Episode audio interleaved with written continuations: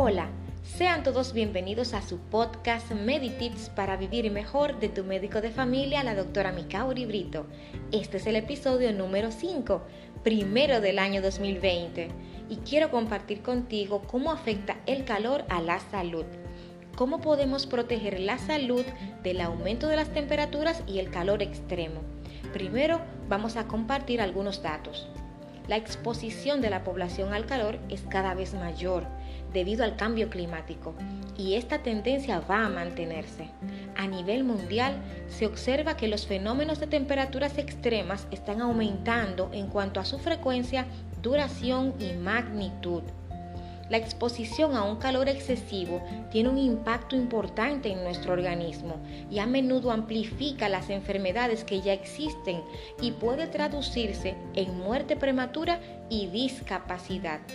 Pero te tengo una muy buena noticia y es que los impactos negativos del calor sobre nuestra salud son predecibles y en gran medida prevenibles con medidas específicas. Primero, ¿a quiénes afecta? El aumento de las temperaturas ambientales en todo el mundo afecta a todas las poblaciones. Sin embargo, algunos grupos de población están más expuestas o son más vulnerables al estrés, a enfermedades graves y a un mayor riesgo de muerte por exposición al calor excesivo.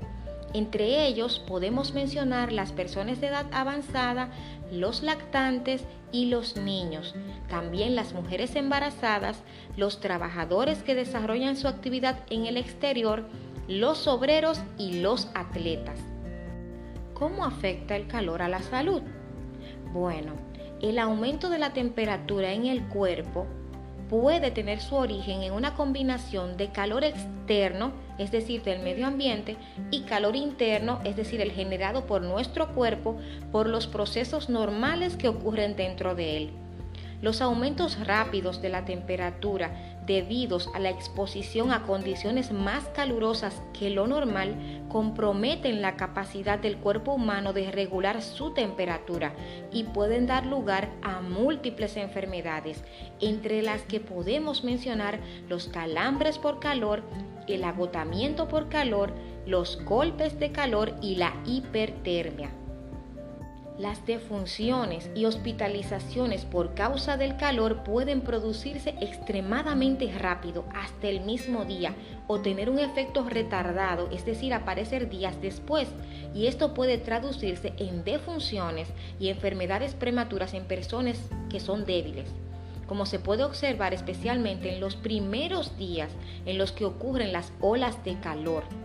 También las temperaturas extremas pueden agravar las enfermedades crónicas como hipertensión, diabetes, falla cardíaca o insuficiencia renal, en particular las enfermedades cardiovasculares que acabo de mencionar. También las respiratorias pueden agravarse. Doc, ¿y qué medidas podemos tomar para mantenernos a salvo? Lo primero, mantener nuestro hogar fresco. Procura mantener fresco tu espacio vital. Comprueba la temperatura de los interiores entre las 8 y las 10 de la mañana, también a las 1 de la tarde y por la noche después de las 10 de la noche. Lo ideal es mantener la temperatura de interiores por debajo de 32 grados Celsius durante el día y de 24 grados Celsius por la noche. Esto es especialmente importante en relación con los lactantes, las personas mayores de 60 años y también las personas que padecen enfermedades crónicas. Como ya mencionamos, diabetes, hipertensión, falla cardíaca, es decir, el corazón grandecito o alguna afección eh, en los riñones. Utiliza el aire de la noche para refrescar tu hogar Abre todas las ventanas y persianas durante la noche y la madrugada cuando la temperatura exterior sea más baja, si esto fuera seguro hacerlo, claro está. Reduce la carga de calor en el interior del apartamento o la casa. Cierra las ventanas y persianas si tiene, especialmente las que están orientadas al sol durante el día. Apaga la luz artificial y el mayor número posible de dispositivos eléctricos. Cuelga pantallas, cortinas, toldos en las ventanas en las que da el sol matutino o vespertino. Cuelga toallas húmedas para refrescar el aire de interiores. Si tu residencia dispone de aire acondicionado, cierra las puertas y ventanas y ahorra la electricidad que no necesitas para mantenerte fresco. Los ventiladores eléctricos o abanicos pueden proporcionar alivio, pero cuando la temperatura es superior a los 35 grados Celsius, tal vez no evitan las enfermedades relacionadas con el calor. Es importante mantenerte hidratado y beber muchos líquidos.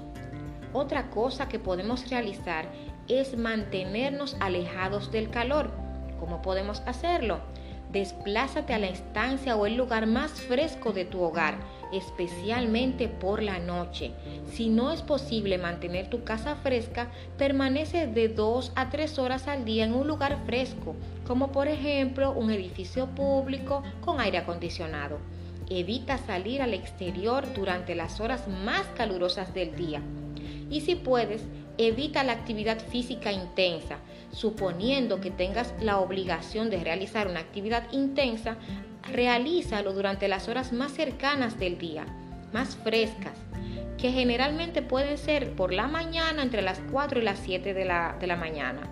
Permanece en la sombra y no dejes a los niños ni a los animales en vehículos estacionados. Otras medidas para mantener el cuerpo fresco e hidratado son darte duchas o baños de agua fría. Otras alternativas a esta incluyen las compresas y envolturas frías, las toallas, los baños con esponja y los baños de pies.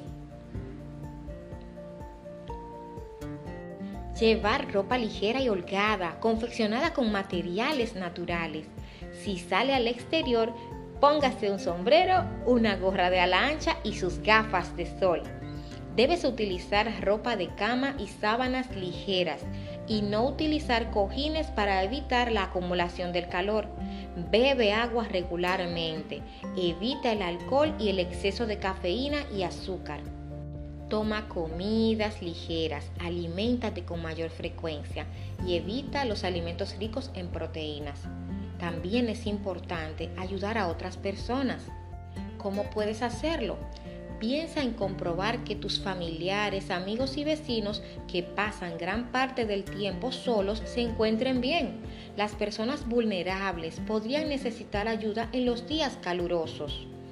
Habla con tu familia sobre las olas de calor extremo. Todos debemos saber cómo actuar en los lugares donde pasamos más tiempo. Si alguien que tú conoces está en peligro, ayúdale a obtener consejo y apoyo. Las personas de edad o que están enfermas y viven solas deberían recibir al menos una visita al día. Si una persona está tomando medicamentos, debes preguntarle a su médico tratante cómo puede influir ese medicamento con las circunstancias de la temperatura y también el equilibrio de los líquidos, como puede pasar con algunos medicamentos antihipertensivos, es decir, de la presión arterial particularmente los eh, tiacídicos, es decir, los diuréticos. Los tiacídicos son una familia de diuréticos, que son medicamentos para la presión y puede influir muchísimo sobre su salud cuando estamos pasando por este tipo de situaciones de calor extremo. Otro dato importante es adquirir capacitación. Puedes hacer un curso de primeros auxilios para aprender a tratar aparte de otras em, eh, emergencias, las provocadas por el calor. Todos debemos saber cómo reaccionar ante ellas. Y si tienes un problema de salud, ¿qué debes hacer? Bueno, pues mantener tus medicamentos a menos de 25 grados Celsius o en la nevera.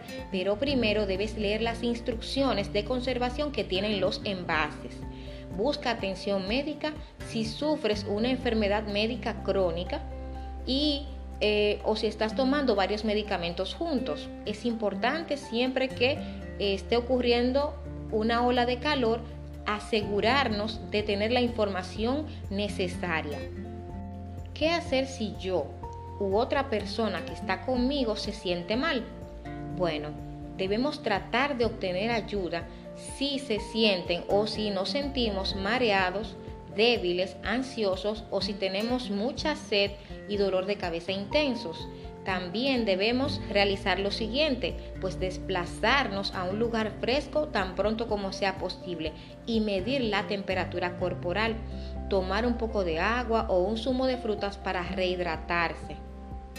Descanse inmediatamente en un lugar fresco si tuvieras espasmos musculares dolorosos, particularmente en las piernas, los brazos o el abdomen.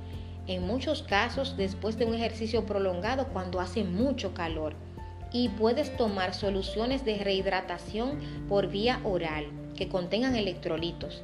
Y si requieres atención, no te olvides de los servicios de emergencia 911 ¿Cuándo hacer esto? Pues un dato importante es que si los calambres por calor persisten durante más de una hora, requieres atención médica. También si los síntomas son inusuales o si los síntomas eh, fueran muy persistentes, es importante acudir con el médico y verificar qué es lo que está ocurriendo. También si es un familiar nuestro quien está padeciendo lo que acabamos de mencionar si presenta piel seca y caliente, también delirios, convulsiones o si está inconsciente, es imperante acudir al médico. Y vuelvo y repito, llamar al servicios de emergencia 911. Mientras esto sucede, o sea, mientras está esperando que llegue la ayuda, puede desplazar a la persona a un lugar fresco, colocarla en posición horizontal y elevar un poco las piernas y las caderas retirar la ropa e iniciar el enfriamiento externo, como por ejemplo colocando compresas frías en el cuello, las axilas y la ingle, abanicando continuamente y rociando la piel con agua a una temperatura entre 25 y 30 grados Celsius y medir la temperatura corporal. No se debe administrar ácido acetil salicílico, es decir, aspirina, ni paracetamol o acetaminofén también debe colocarse a las personas si están inconscientes de costado. Todas estas medidas pueden ayudarnos a prevenir las enfermedades causadas por el calor extremo. Antes de despedirme, quiero dejarte con una frase. Para lograr todo aquello que quieres, aprende a renunciar a lo que te resta y a enfocarte en lo que te suma. Juan Carlos